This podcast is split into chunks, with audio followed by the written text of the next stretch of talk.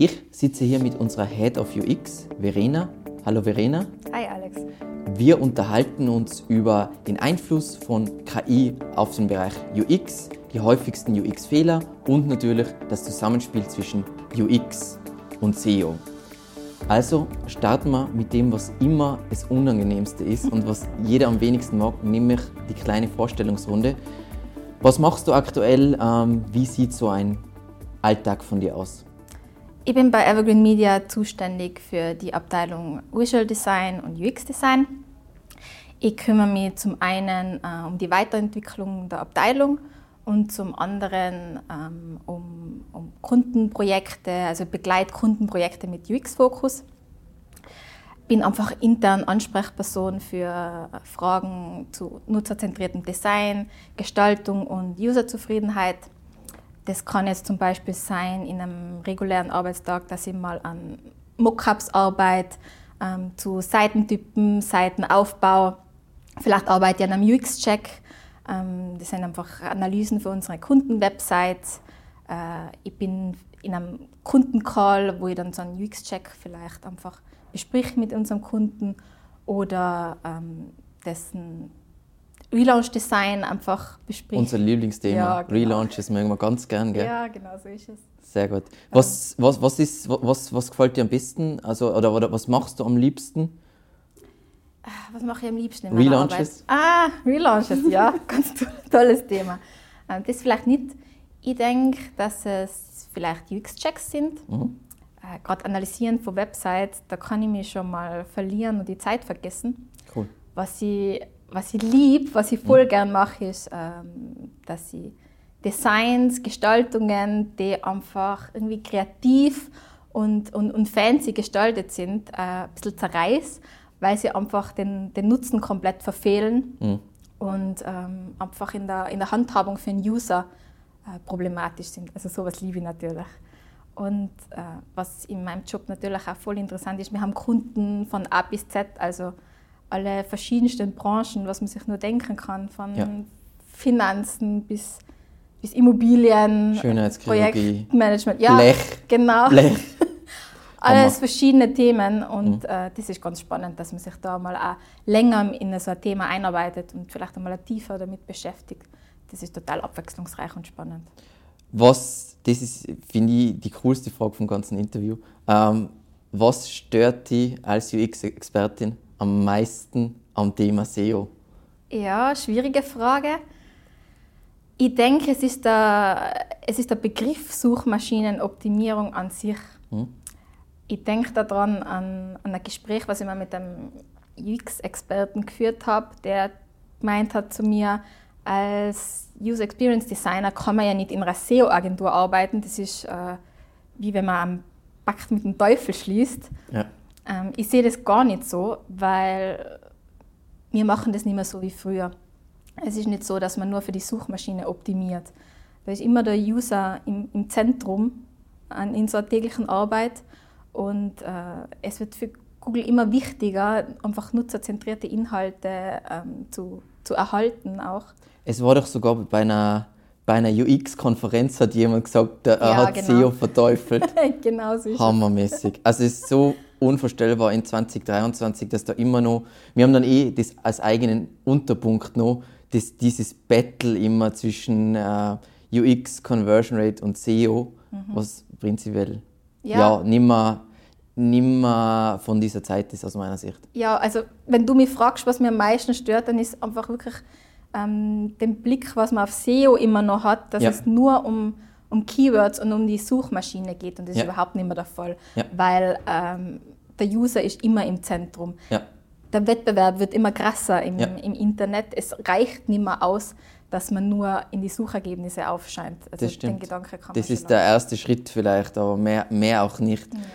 Ähm, wir haben ja da intern eigentlich immer unsere Witzchen, dass wir immer sagen, es geht, egal wie groß der Kunde ist, es geht immer nur um die Basics. Und dazu gleich die Frage, ähm, was sind aus deiner Sicht die häufigsten UX-Fehler an Websites? Was du am öftesten sagst, nein. Ganz oft ähm, wollen Menschen das Rad neu erfinden. Mhm. Also das heißt, äh, es sind crazy, fancy Webseiten, die sie da gestalten mit ihrer Kreativagentur vielleicht, mhm. das ist dann oft der Fehler. Weil User erwarten einfach äh, gewisse Dinge und wenn diese gewissen Dinge dann nicht so funktionieren, wie sie das äh, gewohnt sind, dann, dann springt so ein User ganz schnell ab. Ja. Egal ob äh, Großkonzern oder, oder Mittelständler, es geht meistens um die Basics. Also ja. da sind wir auch noch ganz weit entfernt von AB-Testing. Ja. Ähm, es geht um die Basics, es geht darum, dass man Heuristiken anwendet, Best Practice, dass man die Design Principles äh, einmal, einmal fixiert und, und, und, sich das anschaut, einfach, dass man mal die Seite aufräumt. Meistens ist es so, dass, dass einfach das Menü nicht intuitiv genug ist. Die ja. Seite ist überladen. Ganz viele Personen fürchten sich vor Weißraum, ja. was ich überhaupt nicht verstehen kann. Ganz schlimm, ja, das stimmt. Es geht immer um die Basics. Nein, es ist so lustig, weil wir ja gerade ein bisschen einen, einen kleinen Trend jetzt haben bei einigen Kunden, die sich in dem Testing, AB-Testing komplett verkopfen. Die was ähm, an einem Punkt sein, wo es noch keinen Sinn macht, AB-Tests zu machen, weil einfach das Design grauenhaft ist und du brauchst an dem Punkt, da ist noch nicht der Punkt, wo du testen anfängst. Äh, testen fängst du an, wenn du was hast, auf was man dann aufbauen kann. Das finde ich ganz spannend, wo sie sich dann blockieren und nein, wir dürfen jetzt nichts mehr an dieser Seite verändern, höchstens noch einzelne Bausteine. Haben wir ja jetzt vor kurzem erlebt. Ähm, und ich glaube, das ist ganz wichtig ist für die Zuschauer zu verstehen, wenn du mal was hast, was gut ist, Best Practice erfüllt, dann AB-Testing, unvorstellbar gut. Wenn du einen Schrotthaufen hast, designtechnisch von vor 30 Jahren oder sogar damals war es schon alt, ist die Sinnhaftigkeit nicht gegeben. Da hängt man sich dann einfach an Details auch auf, ja. weil, weil, es macht ja keinen Sinn, dass man AB-Testing betreibt am, am Gesamtkonzept von der Webseite. Ja. Das macht ja keinen Sinn. Ja. Also AB-Testing geht ja wirklich darum, dass man wirklich kleine Details sich anschaut und da mal schaut, was man noch optimieren kann. Und Aber wenn das große Ganze genau. noch nicht stimmt, dann genau. brauche ich da gar Dann brauche ich nicht auf die Details zu achten. Und das ist was, wo ich einfach die Leute davor schützen will, weil es gerade so ein Thema ist für, was ich eh total verstehe, Geschäftsführer, die was da voll drin sind und die denken sich, es geht alles um Zahlen, stimmt auch, aber da muss ich mal was haben, was, wenn ich nicht einmal weiß, ähm, ob das Dach bei einem Haus unten oder oben ist, wenn das Dach unten ist, dann brauche ich nicht testen, ob das Haus lang steht, weil es wird relativ schnell einbrechen, unabhängig, was ich sonst mache. ähm, was, was würdest du sagen, du hast eh schon gesagt mit dem Kreativen, aber was sind die gröbsten, wenn du was Konkretes hast, UX und Conversion Rate Optimierungsfehler, die sich Zuschauer nach dieser Folge, nach diesem Interview, wo sie sich gleich anschauen sollten, das muss behoben werden? Regel Nummer eins ist bei mir immer, du bist nicht der User. Also ich glaube, das machen ganz, ganz viele falsch, dass sie meinen, ja. ähm, ihre Webseitenbesucher, ihre Kunden seien denken, seien genau wie sie. Ja. Also das ist überhaupt nicht der Fall. Sie verwenden ganz, ganz selten deine, deine Begrifflichkeiten. Ja. Das haben wir auch ganz oft äh, das Problem, wenn man Keyword-Recherche SEO und UX. Ja, genau. Ja. Das geht wirklich Hand in Hand. Da tauchen auch die gleichen Probleme auf. Also äh, ein User wird nie denken wie du. Ein User ist nie so tief in der Materie wie du. Der hat ganz andere Bedürfnisse und, und wird ganz andere Fehler machen. Der bewegt ja. sich ganz anders auf der Webseite wie du. Ja. Und ich glaube, das ist äh, Fehler Nummer eins, zu denken, du selber bist, bist dein User. Ich glaube, das ist der beste Tipp aller Zeiten, weil das ist das, was wir am öftesten eigentlich im, in unserem Alltag sehen, wo wo es eigentlich UX, Conversion Rate, Content ist immer das gleiche Thema. Die, die Firmen denken von ihrer Weltsicht aus, so sind die Kunden, versus die Kunden haben ganz andere und haben viel grundlegendere Probleme. Also wir sind ja selber wahrscheinlich so und haben selber dieses gleiche Problem. Ich glaube, das hat jeder. Ja. Ähm, wenn du jetzt, du machst, du hast ja gesagt UX-Checks, du liebst UX-Checks, priorisierst du das? Also was ist wichtiger, was ist weniger wichtig? Und wenn ja, wie? Wie priorisierst du UX-Problemchen? In unserem Tagesgeschäft ist das oft eine Kosten-Nutzen-Sache, mhm. auch im Zusammenhang mit den Kunden. Mhm. Also wenn ich jetzt von Optimierungen an einzelnen Seiten auf einer ganzen Webseite spricht, dann, dann gehe ich am liebsten die Seiten an, die nahe an der Conversion sind. Mhm. Wie generell priorisiere, ist natürlich Aufwand. Also gibt es vielleicht äh, Quick Fixes, die, die ich schnell beheben kann, oder sind wirklich größere Baustellen da, die, die ich dann zu einem anderen Zeitpunkt angehe. Was oft problematisch ist, ähm, die Ressourcen von unseren Kunden natürlich auch. Ja, technische Ressourcen. Ja. Genau, also dass sie einfach zu wenig Ressourcen eingeplant haben für Optimierungen oder vielleicht einfach auch kein Budget haben für, für Optimierungen. Das ist natürlich schwierig dann. Ja. Ähm, einfach auch vielleicht mit den Entwicklern zeitlich, äh, dass das Webentwickler sind echt ein riesiges. Also die, da merkt man aus meiner Sicht den Fachkräftemangel am meisten, dass unsere Kunden voll oft ihre technischen Abteilungen haben zu wenig Zeit, um wirklich signifikante Changes zu machen. Das stimmt. Ja.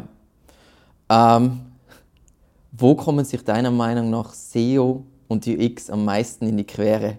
Ich, ich, ich glaube, ich weiß die Antwort schon, aber ich freue mich schon drauf. Ähm, man kommt sich seltener in die Quere, glaube ich, als was man denkt. Mhm. Ähm, Heutzutage. Heutzutage. Früher, vor zehn Jahren, war es anders. Wir reden jetzt Ja. von unserer. Agentur Ja. in unserem, in unserem. Tagesgeschäft, ähm, weil wir einfach wirklich schon ganz eng zusammenarbeiten. Und sei es jetzt mit Content Design, sei, sei es mit Content, sei es mit äh, unseren SEO-Managern. Ja. Wenn ich jetzt wirklich Sachen nennen müsste, wo ich schon öfter, ich will nicht sagen angeeckt bin, aber ein Punkt ist sicher ähm, die Navigation. Wenn man die Navigation ausarbeitet, wird man sich vielleicht gar nicht äh, so Ah, das, vorstellen. äh, okay, das habe ich auch nicht gedacht. Ähm, nämlich geht es unseren SEO-Managern halt oft darum, dass man wirklich auch die Keywords unterbringt Ja. in der Navigation. Mhm. Das macht das Ganze dann vielleicht sperriger und unübersichtlicher, wie es denn eigentlich sein müsste aus, äh, aus User-Sicht. Mhm. Ein zweiter Punkt ist, ähm, wenn man irgendwie Vorgaben im URL-Korpus hat. Mhm. Das heißt, jemand ähm, in unserem SEO-Team muss unbedingt Kategorieseiten zum Beispiel erstellen für einen gewissen Bereich auf einer Seite, dass man überhaupt äh, ranken kann. Und ich würde das natürlich vielleicht gern mit einfachen Filter äh, lösen auf einer Übersichtsseite. Und ein Punkt, der immer schwierig ist, ähm, das Henne-Ei-Prinzip. äh, Was kommt zuerst, der Content oder das Design? Also das ist Ich dachte, das ist, der, das ist der erste Punkt, weil da haben wir am öftesten drüber gesprochen mit Ja. der, mit der Content-Länge. Braucht man jetzt für diesen USP so oder nur so einen Text? Ja. Ja, genau. Also das ist schon ein schwieriges Thema und da braucht es einfach ganz enge Abstimmung mit dem Content-Team, mit dem Content-Design, äh, weil es einfach auch schwierig ist, wenn man so einen Text schreibt, Ja. ohne zu wissen, ähm, wie das dann wirklich auf der Seite dann platziert werden kann, wie viel Platz habe ich denn überhaupt, wie viel Platz nimmt so ein, so ein Text dann auch ein wirklich in, in dem Seitenelement. Und ist vor allem auf unterschiedliche Devices, weil es Das ist so sowieso. oft, es schaut irgendwas noch voll cool aus mit drei USBs, wenn es nebeneinander ist auf Desktop und dann siehst du es auf Mobile und dann ist es so, du denkst, oh, über Textwände sind wir hinaus, aber es ist dann doch eigentlich in gewisser Weise wieder eine Textwand. Ich denke mal, es ist voll oft bei unserer eigenen Website. Ja. Ja. Ah, Thema, Thema, Thema Headlines haben wir da zum Ja. Beispiel auch immer. Ähm, das auf Desktop schaut das noch halbwegs Mhm. gut aus, wenn man auch das Main Keyword, das lange Main Keyword äh, Ja. einbindet in die, in die. Headline. Genau. Und auf Mobile haben wir dann vielleicht eine vier- oder fünfzeilige Ja. Headline. Ja. Das geht natürlich nicht. Das ist wirklich schwierig und das, glaube ich, wird immer so ein Spannungsfeld. Was ich glaube, bei uns voll cool ist, wir haben dieses Spannungsfeld, aber durch, wie bei einem politischen Parteiensystem, durch die Reibung äh, wird was Gutes erzeugt. Und bei uns ist es auch voll gut, aber es ist nicht immer so einfach. Also es ist nicht, dass UX und SEO sich jetzt nicht in die Quere kommen oder Conversion Rate Optimierung. Das ist alles irgendwie, es wird besser, aber ich glaube, dass es auch nie perfekt wird, weil ähm, es ist einfach immer eine Frage, Content oder Design. Es, das, es wird bleiben. Ähm, du hast es eh schon ein bisschen angeschnitten mit Content. Ähm, welche Bedeutung hat aus deiner Sicht Content Design, also wie man, wie man, wie man Inhalte aufbereitet? Also ohne Content Design gibt es natürlich keine gute User Experience, das ist schon mal klar. Mhm. Ähm, natürlich total essentiell, wenn es darum geht, äh, Texte nutzerzentriert aufzubereiten, einfach ansprechender aufzubereiten. Ohne Content Design geht nichts. Und das ist ein richtig großer Bereich, ähm, Ja. der auch essentiell ist in, im, im Content selber. Und voll schwierig. Also wir haben es ja, wir, wir verfolgen das ja die ganze Zeit und es ist so schwierig zu sagen, wann, wann braucht wer mit wem Kontakt. Also ich finde es so schwierig, muss da, wie viel Input braucht der Content Creator, bevor er den Content erstellt vom Designteam und wie, das ist so schwierig und es ist immer voll abhängig von, was habe ich für einen Seitentyp und all die Sachen. Ähm, da merke ich mir selber, dass das nicht so einfach ist. Ja, wie du sagst, es hängt total davon ab, was ist es für ein Seitentyp, was sind es denn für User, was habe ich denn für, für Möglichkeiten, was es CMS anbelangt, das ist total schwierig. Ja. Natürlich gibt es ein paar Grund, Grundregeln, die man einfach einhalten kann. Also, dass man strukturierten Text hat, dass man mit Headlines arbeitet, dass man keine Textwände hat, dass man leicht verdauliche Absätze hat. Auch ähm, so Sachen wie, dass ich Links einfach korrekt darstelle farblich und unterstrichen. Ja. Also das sind einfach so Basics, ähm, die man natürlich schon anwenden kann. Aber dann muss man sich das Ganze halt einfach nochmal im Projekt selber anschauen. Was macht wer, Sinn, ja. wer pflegt den Text zum Beispiel ein? Ja. Wenn das ein Kunde macht, ist das ein ganz anderes Thema, als wenn wir die Möglichkeit haben, den Text einzupflegen. Ja. das stimmt. Und da ist ja letztendlich viele Sachen, was du jetzt gesagt hast, da geht es auch wieder um klassische Webstandards. Klassische Webstandards, die was man dringend einhalten muss. Und wenn man sie nicht einhaltet, dann tut sich der User extrem schwer, Links, Links werden so oft bei so vielen Websites schlecht umgesetzt. Also ist da was mit Unterstrich und so weiter an, was sind User gewohnt, was, was sind sie nicht gewohnt. Also super spannend. Ähm, ich habe es eh schon ein bisschen eingangs angeschnitten. Relaunch ist ja nicht nur aus SEO-Sicht ähm, der Albtraum, sondern auch aus UX-Sicht jetzt nicht optimal. Was würdest du jetzt sagen bei einem Relaunch oder bei einer neuen Website. Also entweder ich habe eine neue Firma oder mache meine erste Webseite, hoffe jetzt nicht in 2023, oder ich mache einen, Relaunch oder einen Refresh. Ähm, an welchem Punkt, wir wissen ja, dass Kunden das ganz oft falsch machen. Als, als, als SEO wird man sehr oft vervollendete Tatsachen. Wir haben beim Relaunch alles falsch gemacht, ähm, wir haben Traffic verloren, bitte SEO, rette uns. ähm, wann würdest du jetzt, ein UX-Experten, wenn du jetzt, sagen wir mal, wir würden unsere Webseite extern machen. Ähm, wie würdest du das dann abwickeln? An welchem Punkt sollte da jemand mit UX-Erfahrung einbezogen werden? Was den Zeitpunkt betrifft, ähm, wahrscheinlich ist es sinnvoll, das einfach machen, bevor die ganze Seitenstruktur mal feststeht. Also sogar noch vor der Seitenstruktur? Ja, genau.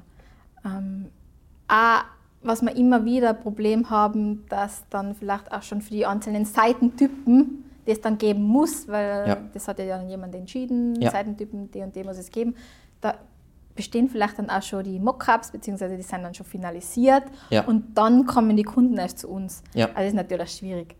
Ein Beispiel von einem Kunden von uns, der uns einfach schon viel zu spät in den Prozess einbezogen hat, ähm, geht zum Thema E-Commerce, also ein Webshop gehabt, mhm. ähm, hat den ganzen Webshop mit seiner Kreativagentur überarbeitet, ähm, hat, ist zu uns dann gekommen mit mhm. Mockups und Hilfe zu SEO. War dann ein bisschen schwierig, weil die Produktseiten ziemlich kreativ gestaltet waren, einfach nicht so, wie man es gewohnt ist, so wie wir es gebraucht hätten. Wir haben nicht die Anforderungen äh, gehabt, die wir wirklich gebraucht hätten. Mhm. Es hat nicht einmal äh, Kategorieseiten gegeben. Also ist dann natürlich schwierig. Wir haben schlussendlich die ganze ja. Seite nochmal umgebaut, ja. neue Seitentypen dazugebaut. Und wenn man da einfach vorher schon ein Gespräch gehabt hätte und die Anforderungen festgelegt hätte, auch vielleicht für die Designagentur, ja. dann hätten die sich in erster Linie leichter getan. Und zweitens hätte man natürlich viel, viel Geld und Zeit gespart. Das ist, äh, wir sehen das jetzt gerade, wir haben ja das Projekt mit einem Tiroler Konzern aktuell. Und eigentlich der beste Ablauf aus meiner Sicht ist immer, man macht als ersten Schritt diese Keyword-Recherche und Website-Struktur, dass man mal weiß, welche Seiten braucht man ungefähr. Und dann bezieht man sofort ab diesem Punkt, also man hat noch gar nichts gemacht, noch nichts implementiert, dann bezieht man jemanden mit UX-Erfahrung rein, der was, was, was mit dieser Struktur, vielleicht nochmal auf diese Struktur einwirkt, das vielleicht nochmal in Frage stellt und dann anfängt, diese Seitentypen sich zu überlegen, auch wie die, also wie die ausschauen, wie die zusammenhängen und so weiter. Und ich glaube, das wäre der Idealprozess, äh, so früh wie möglich. Es ist ganz oft so, was ich das Gefühl habe, ist, dass Marketingabteilungen sich so viel zu viel, ähm, also zu viel überlegen kann man sich glaube ich nicht, aber sie schon viel zu viel vorab entscheiden und dann kommt man an einen Punkt, wo schon sehr viel suboptimal ist. Ja, und auch schon entschieden worden ja. ist von, von vielen, vielen Vielleicht schon weitergereicht an den Vorstand und dann kommt man halt nicht mehr raus. Genau, und dann Optimierungen und Änderungen sind dann an dem Punkt äh, wirklich schwierig.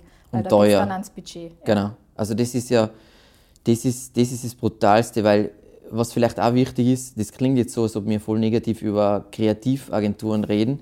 Ähm, ich glaube, dass Kreativität voll wichtig ist, in einem Rahmen, wo es für einen User Sinn macht. Also Kreativität ist immer sinnvoll, solange es ähm, solange vielleicht das weitere Netz ist Nutzerzentrierung und dort drin findet die Kreativität statt, ist gut. Gefährlich ist, wenn die Nutzerzentrierung im größeren Ding Kreativität ist, weil dann kriegt man halt das, ähm, was wir ja auch ganz oft haben, Stichwort Navigation, wo Kunden irgendwelche Benennungen, wo, den, die- den User interessiert das null, dass du eigene Benennungen für alles hast. Null. Das hilft ihm null. Das war Oldschool Marketing, Oldschool Bullshit Marketing. Ich nenne alles anders, weil dann kann niemand mehr recherchieren. Genau. Der Gedanke einfach auch, dass, ich, dass ich alles anders machen muss wie die Konkurrenz. Na, das stimmt nicht. Es braucht USPs, Ja. aber das heißt ja nicht, ich muss Sachen, die was einfach so sein. Sachen, die funktionieren, Ja. Die tut man nicht neu erfinden. Nein, Das ist einfach ein großer Fehler. ja, das ist echt ein Riesenthema. Ähm, dann, was, was wahrscheinlich Zuschauer jetzt wieder voll taugt, obwohl aus meiner Sicht die wichtigsten Themen haben wir jetzt eigentlich besprochen. Wir erleben eine Revolution in generativer KI und ein Riesenthema bei uns intern ist natürlich sind Texte. Ähm, wie glaubst du, wird sich KI auf deinen Bereich auswirken? Das ist voll schwer zu sagen. Äh, Wie wir, wie wir KI jetzt schon in unsere Prozesse nutzen, ist einfach für nervige kleine Arbeiten wie Textzusammenfassungen, bei UX-Checks einfach Ergebnisse zusammenfassen. Da ist das ganz praktisch. Was ich ganz spannend finde oder gespannt bin, wie sich das noch entwickelt, sind äh, Chatbots. Einfach weil das ein spannendes Thema für Kunden ist, einfach äh, Lösungsvorschläge und Hilfe zu stellen auf der Website, direkt auf der Website Ja. schon. Und das dann auch in Kundenservice äh, entlastet. Wo wir aktuell äh, intern daran arbeiten, ist, wie man Bildinhalte am besten generiert und da eben KI zu Hilfe nimmt. Äh, ganz lustig, hin und wieder da zu experimentieren. Ich merke, du hast da ein bestimmtes Bild im Kopf. Gell? Ja, genau. Ich habe da so, ein- so ein Bild im Kopf mit zehn Fingern an einer Hand, Ja. äh, wie jemand gerade in einem, in einem Call sitzt. Ja. Äh, da testen wir einfach gerade, wie, wie und inwieweit wir das einfach nutzen können. Ich glaube, wir testen mit Midjourney, oder? Genau. wir testen mit Neuroflash äh, aktuell. Ja. Mit Journey sind wir jetzt gerade dran, das Ja. probieren wir gerade aus. Ja. Muss Manchmal man schauen. gut, manchmal schlecht. Genau, muss man schauen, in, inwiefern man es nutzen kann.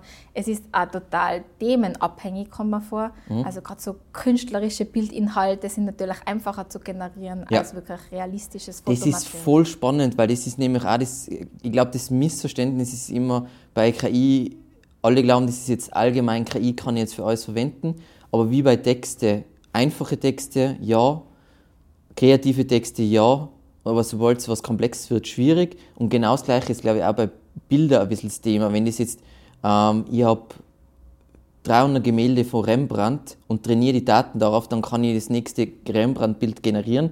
Aber schwieriger, wenn das realistisch sein soll, irgendein Business-Setting, ist das natürlich schwieriger. dann bei Evergreen Media gibt es niemanden mit zehn Fingern einer Hand. Könnt vielleicht äh, schneller Texte schreiben. Aber dann braucht es neue Tastaturen. ja, genau. Da haben wir dann äh, ein größeres Problem. Sehr cool. Aber es wird sicher zukünftig äh, leichter sein, individuelle Bildinhalte zu generieren. Ja, Und, voll äh, wichtig, weil die Kunden tun sich so schwer damit. Ja, genau. Also das ist immer schwierig und auch kostenintensiv für Kunden. Und neues Bild Stockfotos sind einfach Stockfotos. Ja, sind halt äh, out. Ja, sie sind nicht nur out, sondern einfach, ähm, das ist. Bei Texte willst du was Einzigartiges liefern und bei Bildern willst du prinzipiell. Und man merkt es einfach. Ich merke sofort, wenn eine Website Stockfotos verwendet, dann denkt man schon. Ja, Vor allem in Medizin, da gibt es genau immer die gleichen. Und dann denkst du, habt ihr keine Ärzte, die was tatsächlich arbeiten? ja, spannend. Ähm, zum Abschluss noch ein Thema, wa- was vielen Angst macht, ähm, was ich aber glaube, was voll wichtig ist. Und zwar ähm, in 2025 soll ja der European Accessibility Act in Kraft treten. Ähm, glaub, also kannst du ganz kurz erklären, was das ist? Ungefähr, nicht, äh, du brauchst nicht die genauen Gesetze aufzählen. Ähm, und glaubst du, dass Unternehmen bis dahin soweit sind? Ob die Unternehmen bis dahin soweit sind, äh, glaube ich nicht. Ähm, vielleicht einfach kurz zu erklären, um was es da geht. Da geht es einfach darum, dass Webinhalte ähm, barrierefrei gestaltet sein werden müssen bis 2025.